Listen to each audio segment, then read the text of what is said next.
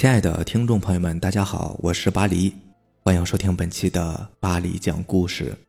咱们今天晚上要分享的这个故事名字叫做《太阳每天升起》，作者白尔。我一点都不喜欢我求学的这座城市，终日阴雨蒙蒙，少见日光，让人觉得很不舒服。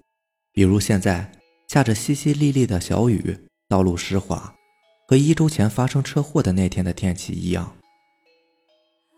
走到学校门口的时候，只见我们班上的几个好事者又在欺负刚刚转专业到我们班的那个怪同学林天。说实话，那个家伙的性格古怪阴郁，也难怪惹别人讨厌。不过，我还是过去替他求了一个情，让班上的同学放他一马。没有想到，事情刚一解决，我还没有说什么。反倒是他先撇了撇嘴，别以为我会谢你，你如果一直这么爱多管闲事，对你可不好。这话是什么意思啊？我还没有搞清楚。那家伙就拨开我正想要去扶他的手，自己爬起来默默的走了。接着我就听到一阵咯咯咯的笑声，一抬头，一个穿着白底花裙子的小女孩正坐在我们学校的墙头上看着我笑。嗨，小孩。别坐那么高，不怕摔下来吗？我对小女孩喊道：“这孩子怎么一个人爬上墙头了呢？家长呢？学校的保安也不管吗？”突然，只听咯吱一声，尖锐的刹车声响起，一辆汽车在我面前翻了车。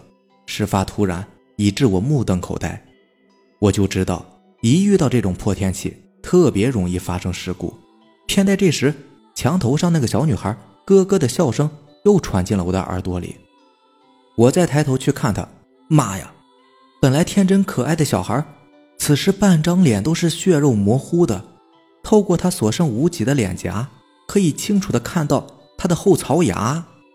接着，咯咯的笑声也变成了咔咔的骨头摩擦声，一只断肢露出了白花花的骨头，随着声音，骨头一下一下的挥动着。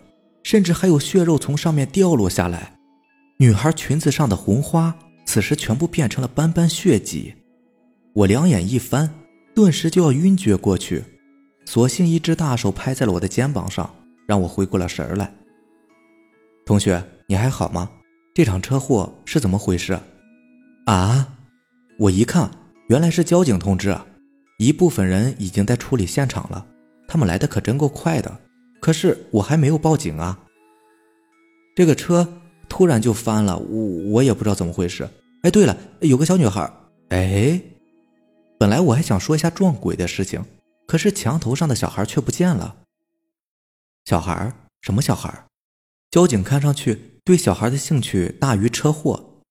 我们接到报警，一位司机说有一个小女孩一直在车前面跑，往哪个方向躲都躲不开，按喇叭。他也好像是听不见一样，边跑边回头冲他笑。等我们赶到这里，就看到了这个车祸现场。听了交警的描述，我忍不住回头看了一眼正被抬出来的司机，人已经死了。看那狰狞的表情，感觉死前好像是看到了什么恐怖的事情，惊吓大过于车祸带来的灾难。我下意识地抓了抓衣摆，结果听到衣兜里边有纸团的声音，伸手。摸出了一张纸条，上面写着“一摇动则卦变”。这是谁给我的？写的是什么意思啊？我回想了一下之前的情况，接触过我身体的很古怪的，只有那个林天。他为什么要告诉我这句话呢？我跟着交警来到了交警大队，做了一些笔录。在那里正有一对夫妻吵吵闹闹，差点把警队给掀翻。一进门。带领我的交警同志就一阵摇头，这夫妻俩一个星期了，天天来闹。一个星期，那不正是上周我们学校门口发生车祸的日子吗？他们来闹什么？一周前一场车祸啊，对了，也是在你们学校门口，一个小女孩被一辆逆行的车给撞死了，他们正是孩子的父母。一周前死在我们学校门口的小女孩。我心里一阵寒意，一个念头突然从脑海里边蹦了出来：刚刚墙上那个小女孩，会不会就是一周前死在那里的小女孩呢？经过身份证明，刚刚发生车祸的司机居然就是一周前车祸的肇事者。我请求警察把一周前车祸中不幸去世的小女孩的照片给我看一下。当警察把死去的小女孩的照片拿给我的时候，我发现和我想的不一样。照片上的小女孩并不是我看到的那个坐在墙头上的那个。我没敢多想，就像林天说的，多管闲事可不好。所以我配合完交警的工作，就以上课为由先离开了。当我从交警大队回来的时候，已经错过了两节课。我走进教室，里面密密麻麻坐满了同学，唯有林天旁边的位置是空着的，我只能选择坐到他的旁边。可是，一坐下我就后悔了。那个家伙正拿着几枚硬币丢来丢去，嘴里边还念念有词的。再看他一脸阴郁的表情，整个人都散发着诡异的气息。我正想好好找找还有没有其他空位，他忽然对我说了一句话：“冤有头，债有主啊！”我一个机灵，差点没坐在地上，位子也不敢换了。这时，老师正在讲解一道哈佛大学著名的课题：一辆高速运行的火车面前有两条轨道。一条废弃的轨道上面有一个小孩在玩耍，而另外一条正常的铁轨上面有五个小孩在玩耍。如果你是司机，你会开向哪一条呢？同学们激烈的讨论着，偏向开往那条废弃轨道的人居多。毕竟一个孩子的死亡好过五个吗？然后那五个孩子会每晚做噩梦，看到被火车碾压过的小孩的灵魂。时刻跟在他们身边。林天冷不丁的冒出这么一句话，随后哗啦一下把硬币都抓了起来，放进了口袋里。这句话让我当晚就做了噩梦。梦里我在铁轨旁边走着，忽然看到了一个小孩子在哭，就过去给了他一颗糖。谁知突然有一只小手拉住了我的胳膊，悠悠的对我说：“冤有头，债有主啊。”我一下子醒了过来，回想梦里的情景，总觉得很熟悉，像是曾经经历过一样。我摇了摇头，起床打算去上个厕所。刚走出寝室门，我就看见了林天鬼鬼祟祟的往着电梯方向走过去。这大半夜的，他要干嘛去啊？想到他白天说的话，我一时好奇，就偷偷的跟了上去。宿舍楼的大门早锁了。林天找到一楼角落里一扇破掉的窗户，翻了出去。我一路跟着他走出了校门，看见他走到校门口的马路边停了下来，然后他用粉笔在地上画了一个圈，随后拿出打火机和一些纸钱烧了起来。火光照在他脸上，林天说话的声音有些沙哑：“今天是你的头七，虽然我不认识你，但你也算是因我而死。”如果你想来找我，那就来吧。林天的话音刚落，真的有一个小女孩的鬼魂出现了，是交警递给我照片上的那个小女孩。那个小女孩还保持着死亡时的样子，血红的双眼没有神采，瞪得大大的，却不知在看向哪里，一副死不瞑目的样子。他满脸是血的飘到了林天面前。躲在暗处的我被眼前的这一切都惊呆了，刚才的尿意早就已经没有了。我突然想到了什么，赶紧掏出手机查阅起了一周前的新闻。一周前，一辆黑色的汽车在我们学校门口逆行而驶，迎面驶来一辆正常驾驶的银色汽车。当银色汽车准备向另一侧车道避让时，发现一个小女孩突然冲到了路上。司机选择撞上小女孩，而违规的黑色汽车却扬长而去。冤有头，债有主。那五个孩子每晚都会做噩梦。虽然我不认识你，但你也算因我而死。我一下子明白了林天话里的意思，他就是新闻里提到的那个逆行的黑车司机。一周前，林天逆行开车到学校，快到校门口的时候。迎上了那辆正常行驶的银色汽车，银色汽车为了避让他，开向了旁边的车道。新闻中提到，其实按照当时的车速，虽然来不及停车，但如果两车相撞的话，并不会造成死亡。可银车司机还是选择撞上了对自己伤害更小的小女孩。林天也因为害怕，慌忙的逃之夭夭。这条路上没有摄像头，违反交规的林天在这一周里还没有被警察查到。应该就是从那天起，林天转了专业，性格也阴沉起来。你不应该找那个司机报仇的，虽然他花钱摆平了此事，让自己逃脱责任，可是真正的责任人是我呀，我会去自首的。或者，或者，你想怎么样报复我都可以。林天对着小女孩的鬼魂说道，感觉像是做好了一切的准备。小女孩扭了下脖子。他不是我报复的，是他自己心虚，路过这里的时候看到了我的幻想。那么你呢？会不会经常梦到我呀？小女孩忽然笑了，笑得阴气森森，仿佛只要林天说不会，他就立刻扭下他的脑袋。哎，别！你别！看着同学身陷危险，我不知哪里来的勇气，本能的冲到了林天的面前。我我知道你死的不甘心，但是已经有人为你偿命了，林天也深感内疚，你就放过他吧。林天对我的表现很是惊讶，但是很快他又变回了平常那副阴郁的表情，推开我，低吼道：“告诉过你别多管闲事。”面前的小女孩看着我们。又扭动了一下弯曲的脖子，表情依然僵硬。大哥哥，你知道那时候我为什么会跑到路上去吗？我摇了摇头。突然，小女孩掏出了一张糖纸，递到我面前。接着，我就听到林天在我身后叹了口气，小声的念道：“哎，一摇动则卦变。”那张糖纸递到我面前，它印刷的很漂亮。是国内见不到的品牌。我上铺那位出国做交换生的室友曾经给我们寄过一些这个牌子的糖果。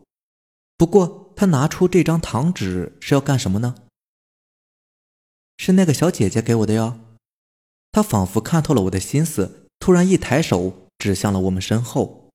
试想一下，深更半夜的，我们烧着纸钱，眼前站着一个刚过头七的小鬼，他用一张僵硬的脸。摆出天真无邪的样子，指向你的身后，你敢回头吗？身后传来一阵熟悉的笑声，是她，是那个白天坐在学校墙头上的那个小女孩。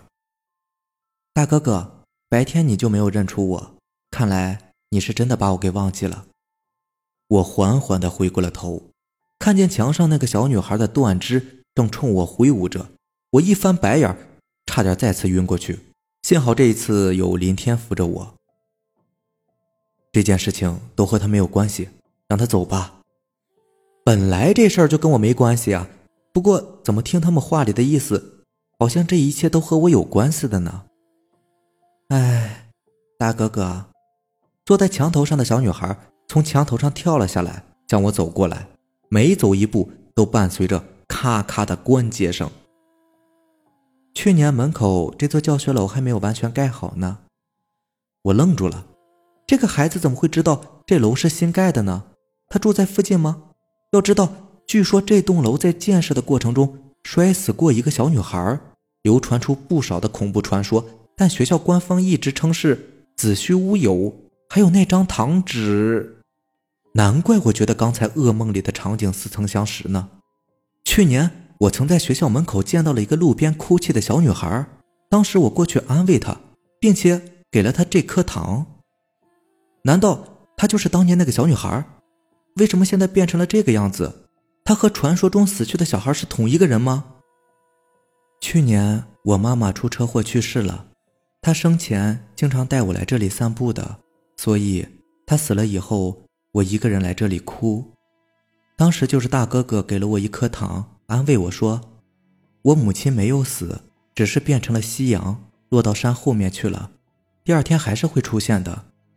后来太阳越落越低，我看不到了，就跑到还没有建好的大楼顶层，却失足掉了下去。可笑的是，当年撞死我妈妈的司机，花钱摆平了这件事情。现在他又撞死了这个小妹妹，自己心虚，看到幻象翻了车。我听着他的讲述，看着他一步步的靠近我，心里忽然明白了林天为什么会说“一摇动则卦变”。他上课摆弄的那些硬币，就是《易经》里边用来卜卦的方式。当初我如同一个变量，多管闲事的出现在了这个小女孩面前，给了她一颗糖，跟她说了那些话，导致她跑到了未建好的楼上，失足给摔死了。后来。不知道怎么回事，那张糖纸飘落到了路上，致使另外一个小女孩捡糖纸的时候被车给撞死了。我就是那个动摇，不经意间改变了整个卦象。一切都怪我，我喃喃地说。与此同时，叫我大哥哥的小女孩已经走到了我的面前，猛地向我伸出了手。我闭上了眼睛，等待着死亡。万没有想到，这个时候林天竟然挡在了我的面前。看着我们两个的样子，小女孩又咯咯的笑了起来。她并没有做什么，只是给了我一个大大的拥抱，这不禁让我很吃惊。大哥哥，你不记得你跟我说过什么了吗？那时候我告诉你，我有一天要去给死去的妈妈报仇。你拿着糖纸对我说：“透过彩色的糖纸看天空。”天空也是有颜色的，所以永远不要让仇恨占据我的心。做错事的人自然会付出代价的，而我们要用善良的心看待世界。你大概自己也没有想到吧？你这个小小的举动，让当时的我感受到了多么大的温暖。谢谢你让我在死前明白了不要去仇恨，否则现在我也是一个飘荡在世间的厉鬼。我马上就要去投胎了。所以想要来看看你。一周前，糖纸不小心飘落到地上，没有想到又遇到了那个司机。他的怨气很重，我怕他变成厉鬼，就对他讲了这张糖纸的故事。原来没有谁要报复，大哥哥，我明天就要去投胎了。他也过完头七，要去地府报道了。我会变成夕阳，落到山后，等到第二天，还会再出现的。两个小女孩消失了，一切都跟做梦一样，只有地上的纸钱化为的灰烬随风飘散。你是怎么知道我会和这件事情有关的？还有刚才你为什么要保护我？这时我才想起来询问林天，而我也难得看见了林天的笑容。其实我本身就不是一个善于交际的人，也一直没有生朋友。自从出了事换了专业，更是常被人欺负。也没有人愿意管这些事，而你是唯一一个多管闲事、愿意帮助我的人。我懂一些八卦，车祸发生后，我曾经算过一卦，算出里面有一个动摇。后来又感受到你身上有鬼魂接近的气息，便偷偷在你身上放了那张纸条，提醒你注意。上课的时候，我用硬币给你算了一卦，更加确定你与这件事情有关联。只是我没有想到，无论怎么样的提醒，你还是先是管到底，居然跟我到这儿来了。还有鬼魂出现的时候，不顾一切的挡在我的面前，要替我说话。我想，我终于有一个朋友了。你应该会陪我一起去自首的，对吧？我们相视一笑，不知不觉东方已白。咱们走吧。我隐约听到了有个男人的声音，循声看去。竟看到了昨天在交警队见到的那个小女孩的父母，他们好像已经看了我们很久，正准备离开。我拉着林天追上去，想喊住他们，却听见了他们的谈话。既然女儿都放下了，我们也就放过那个学生吧。是呀，起码最后又见了女儿一面。我和林天停下脚步，看着他们走远。原来这对父母一直在等待学校门口。想找林天理论，却看到了晚上发生的事情。大概是怕女儿有牵挂，灵魂无法离开，也或者是真的原谅了林天，不想让他心里有负担，所以他们一直没有出现，最后选择默默的离开。我抬头看着天空，太阳缓缓的升起，心想：终于不再阴雨绵绵，今天是个好天气啊。好了，这个故事到这里就结束了。这真的是一个好故事啊，感动到我了。哎呀，太感动了，太感动了，真的挺感动的，真的不赖。这个故事真好。人世间还是需要一点温暖的，人世间需要爱。之前我同事有一次也是订外卖，然后当时他没有回家，就是当时还没有下班嘛，然后他订外卖是直接订订到那个家里的，然后他就跟那个外卖小哥说，问他有没有吃饭，如果没有吃饭的话，这份这份外外卖就送给你了。然后在走的时候，他走到门口，突然转过头来问我说：“哎，那个梦雨，你觉得那个外卖小哥？”会不会感受到人世间还是有爱存在的呢？会不会被感动到呢？我点了点头说会的，他一定会的。然后我同事想了想，嗯，那就好，做个人吧，让他感受，让他感受到人世间还是有爱存在的。对，应该是这样。对，这个世界需要更多的爱，需要更多的温暖。好吧。那咱们今天晚上就先这样吧，咱们明天见，拜拜。